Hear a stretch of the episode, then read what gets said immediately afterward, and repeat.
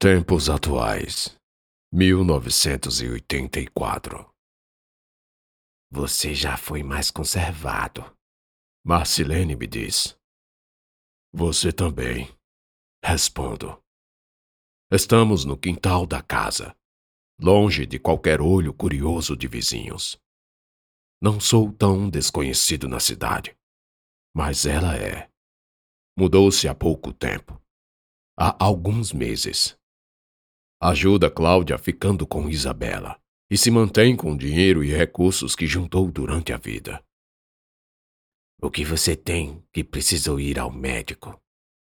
Ela pergunta. Câncer. Falo. Marcelene apaga o cigarro. A Cláudia sabe? Não. Naquele dia ela me levou para fazer os exames. Hoje voltei para a cidade e recebi os resultados. Dessa vez foi só. Então é por isso que está aqui. Sim. Não sei por que não me surpreendi com o resultado ao recebê-lo mais cedo. 75 anos de uma vida, bem ou mal, vivida. E o médico disse que, com tratamento paliativo, Ainda posso viver mais dois ou três, no máximo. Quer falar sobre isso? Tanto faz. Respondo. Você precisa contar para ela. É uma menina boa. Vai entender. Não. Falo com rispidez. Depois mudo o tom. Por favor, não fale nada. Não comente absolutamente nada sobre mim. Vou morrer e minha morte vai redimir todos os meus erros. Não todos. Olho para Marcilene. Sei o que ela quer dizer em sugerir um único pecado imperdoável. Minha boca faz um arco, lábios que se esforçam para segurar o choro. Choro de um velho moribundo e mentiroso. Imaginar que Cláudia venha saber quem é sua mãe me causa uma angústia maior que a de qualquer diagnóstico mortal. Ela não pode saber disso. Ela não pode perdoar o que não sabe. Me prometa. Por favor, me prometa que não vai dizer. Já prometi no passado. Esqueceu? Eu não esqueci. Você apareceu com ela nos braços, pequena, suja, com fome, enrolada em trapos. Tive esse tempo todo para contar e nunca contei. Será que algo mudou? Eu mudei. Eu estou morrendo. Mas Marcilene não vai contar. Ela sabe ser um túmulo, um cofre uma câmara hermética capaz de guardar até os mistérios de Deus. Será? E se estiver pensando que sou eu quem quero que ela conte? Nunca imaginei que fosse viver menos. Está criando coragem para me matar? Ou para contar para ela? Não preciso de coragem para matar você. Ela sorri. Na verdade, é uma velha conservada para quem tem mais de 80. Lúcida e rija de complexão. Facilmente se passaria por alguém com seus 60. Poderia ter sido minha última esposa. E se isso acontecesse, talvez, quem sabe, morássemos em outro lugar, cercado de filhos e netos. Certamente eu teria sido um homem feliz. E a felicidade se encarregaria de enterrar meu segredo no fundo do poço da alma. Paulo, a vida vai acabar. Você não vai viver para sempre. Isso que está sentindo é medo, pavor do que não sabe o que vai acontecer depois. Eu conheço você. Diz que já é velho, que não tem medo de nada, nem da morte, mas tem. Tem medo de morrer sozinho, sem ninguém do seu lado. Começo a chorar. Marcilene se cala. e me deixa nos fundos da casa, enquanto me afundo numa lagoa de lágrimas que se forma ao meu redor. Ela tem razão. Contar ou não contar, dizer ou não dizer, confessar ou não confessar. Esse é o eterno fardo que carrego na minha via cruz ao cemitério. 1927 Mossoró A chuva era leve. Relâmpagos acendiam as nuvens como abajures celestes. Ouvíamos disparos. Um dia antes, uma centena de cangaceiros cercaram Mossoró e exigiram do prefeito quarenta conto de réis, ou tocariam fogo na cidade. Eu quero ver, disse o irmão caçula. Ele, a irmã e o irmão mais velho, assim como eu e outra família da vizinhança, nos escondíamos dentro de uma casa de tijolos. Acocorado na porta, o menino espiava os bandoleiros passando na rua. Estava tão empolgado com os cangaceiros que certamente, se não fosse tão jovem, sairia para se juntar a eles. Joãozinho, sai daí! Reginaldo repreendeu o irmão. Depois voltou-se para mim. Agora sei que vos mercê não é um deles. E para falar com franqueza, tô decepcionado. Como eu disse, sou um advogado que foi assaltado e não lembro de nada. Quando deixei Cabedelo de trem na companhia da moça que se chamava Anaíde Beirês e cheguei à estação da capital da Paraíba, logo pus em prática a obrigação que me deram de ir a Souza, cidade ao extremo oeste do estado. Levei alguns dias para chegar, numa viagem de trem, de carro, de barco e cavalo. Dormi ao relento, comi pouco, e a única coisa que não trocava por nada era a mala de Hugo, ainda fechada. Ela me fazia lembrar da minha mala, a primeira que tive quando o padre Honório foi embora uma das vezes, ocasião em que me deixou uma carta, um livro e uma série de anotações. Finalmente, quando cheguei em Souza, recebi um telegrama informando que teria que ir a Mossoró. Ao que parecia, a polícia já sabia que Lampião iria saquear a cidade. Daí andei mais um bocado e peguei outro trem até o destino. De acordo com o telegrama, eu deveria descer na estação, ir ao telégrafo e me apresentar como Carlos. Lembro que cheguei à noite Senti o cheiro da terra molhada por causa da chuva intensa do mês de junho e abri a mala pela primeira vez. Dentro tinha alguns birréis, documentos, uma foto de uma senhora que parecia ser a mãe de Hugo e um livro com anotações e receitas para a produção de explosivos. Sentei-me num banco da estação, próximo ao telégrafo, folheando o encadernado. Hugo era um bom desenhista e anotava ao lado das figuras o nome de cada um dos objetos necessários às preparações. Ler era como ouvir sua voz fina e acriançada. Desculpa, sussurrei para o vento. Senti-me imediatamente culpado por tudo, refletindo que eu quem criei a oportunidade de fuga e morte de Lambu, e, consequentemente, de outras pessoas e do próprio Hugo. Quantas vezes minhas ações levariam outras pessoas ou à ruína ou à destruição completa? Não era a primeira vez que refletia sobre aquilo, sobre a responsabilidade que tinha com o bem dos outros. No mesmo instante, e como uma bala, atingiu-me a recordação do que abandonei. Ana e meu filho. Carla minha única família. Ergui-me do banco, peguei a mala e comecei a caminhar. Passei pela frente do telégrafo, mas não notei quem estava lá dentro.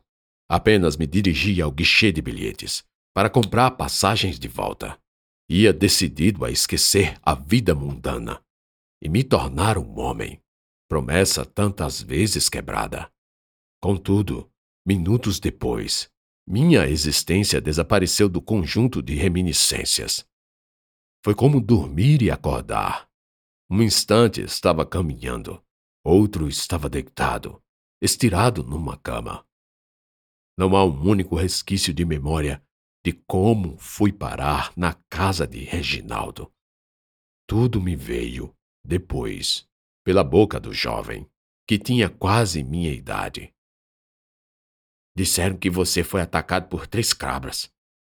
Ele contou que ouviu dizer que dois me atacaram com porretes, enquanto o outro lutava para tomar de mim a mala, que eu, mesmo surrado, resistia em não me entregar.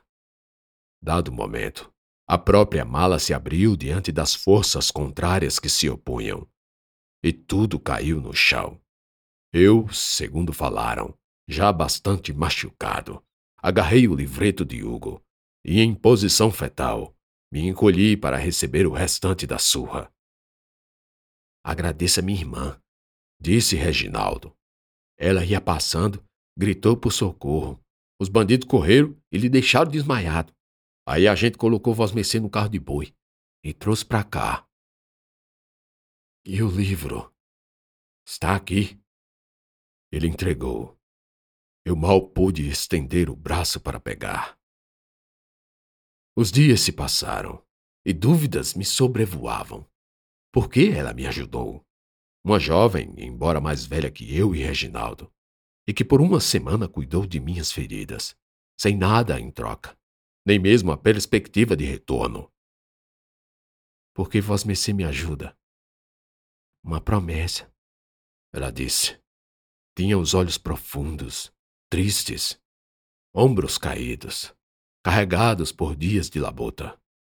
Não demorou para eu perceber que Amélia, a quem Reginaldo chamava de Melinha, era a segunda mãe da casa. Posso saber por quê? Chuva. Pedi a Jesus chuva para nossa roça de macaxeira. O derradeiro ano foi difícil demais. Perdemos quase tudo. Esse, graças ao nosso bom Deus, a chuva está aí, molhando tudo.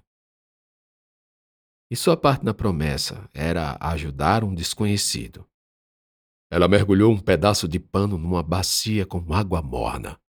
Torceu, enxaguando o trapo. O barulho das gotas que se derramaram era relaxante. Depois se aproximou e limpou minhas feridas.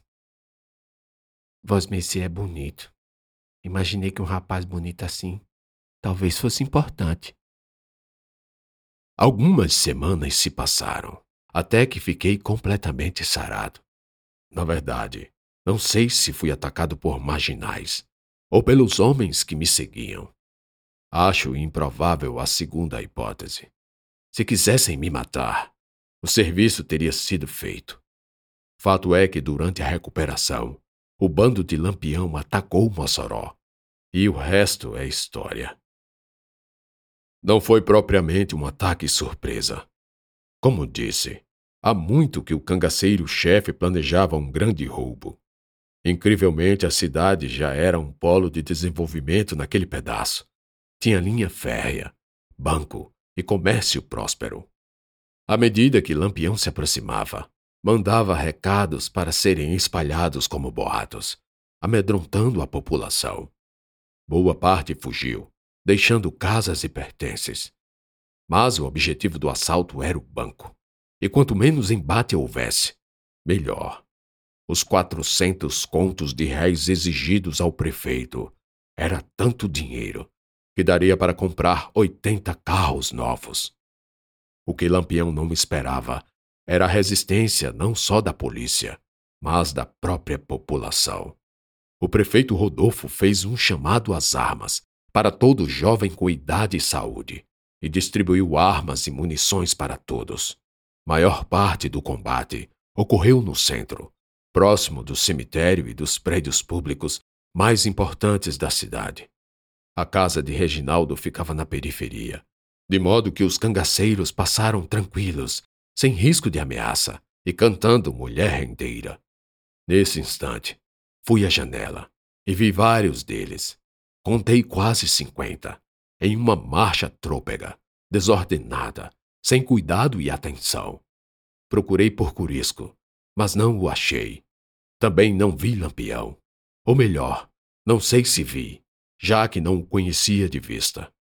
Na retaguarda iam os feridos de outros combates, e só quando a turba chegou às áreas do confronto foi que começamos a ouvir tiroteio e fuzilaria, que durou quase o dia inteiro. Aguardamos escondidos até o dia seguinte, quando então a cidade começou a falar sua língua normal. Som de pessoas indo e vindo, e depois de fogos, festejos e comemoração. Mossoró havia resistido bravamente à investida de Lampião e seu bando. Os corpos dos cangaceiros mortos ficaram expostos na praça principal. Os vivos eram exibidos a quem quisesse entrar na delegacia, repleta de curiosos. Um deles era o Jararaca. Diz que ele é um dos piores. Mata até criança na faca. Com boatos assim se espalhando, ficou mais difícil de controlar os ânimos, e logo sugestões para linchá-lo começaram a surgir. A polícia esvaziou o local, permitindo o acesso apenas para jornalistas. No dia seguinte, soube-se que o próprio Jararaca cavou sua cova antes de ser executado com um tiro. Daí para frente, o problema se tornou político, no embate jornalístico entre oposição e situação e eu perdi a paciência para acompanhar. Não tenho como agradecer, disse a Reginaldo. Não precisa. Já está decidido mesmo que vai? Já. Aqui tem trabalho para fornecer. Tem um juiz de direito, um delegado, tem até fórum. Reginaldo realmente acreditou que eu fosse advogado. No início era a única coisa que me sobrava para dizer e que me vinha à mente. Mas aí ele completou: Tudo bem, é melhor voltar para Paraíba, onde deve ficar seu escritório. Como sabe que vou para lá? Perguntei. Mas a verdade é que eu não sabia para onde iria. Não lembra, né? O bilheteiro da estação disse que Vos Mercê comprou uma passagem para lá, antes de lhe roubarem. Ah, foi. Bom, até mais, Reginaldo. Quem sabe a gente não se encontra no futuro. Dei as costas e fui com a estação de trem como destino. Com alguns trocados que me sobraram, compraria passagem para voltar. Voltar para onde? A mentira que contei para Reginaldo ganhou asas na minha imaginação. Para ele e sua família, eu era um advogado desmemoriado que viera da Paraíba. Para mim, eu era um jovem que arriscou a própria vida e a de outros numa aventura sem sentido. Eis então a dúvida: Piauí ou Paraíba? Bom dia. Como faz para ir para Teresina? Tem que ir para Fortaleza, depois São Luís, e de lá pegar um trem para Teresina. Nossa, como é complicado. Me dê aí um ticket para Souza, na Paraíba.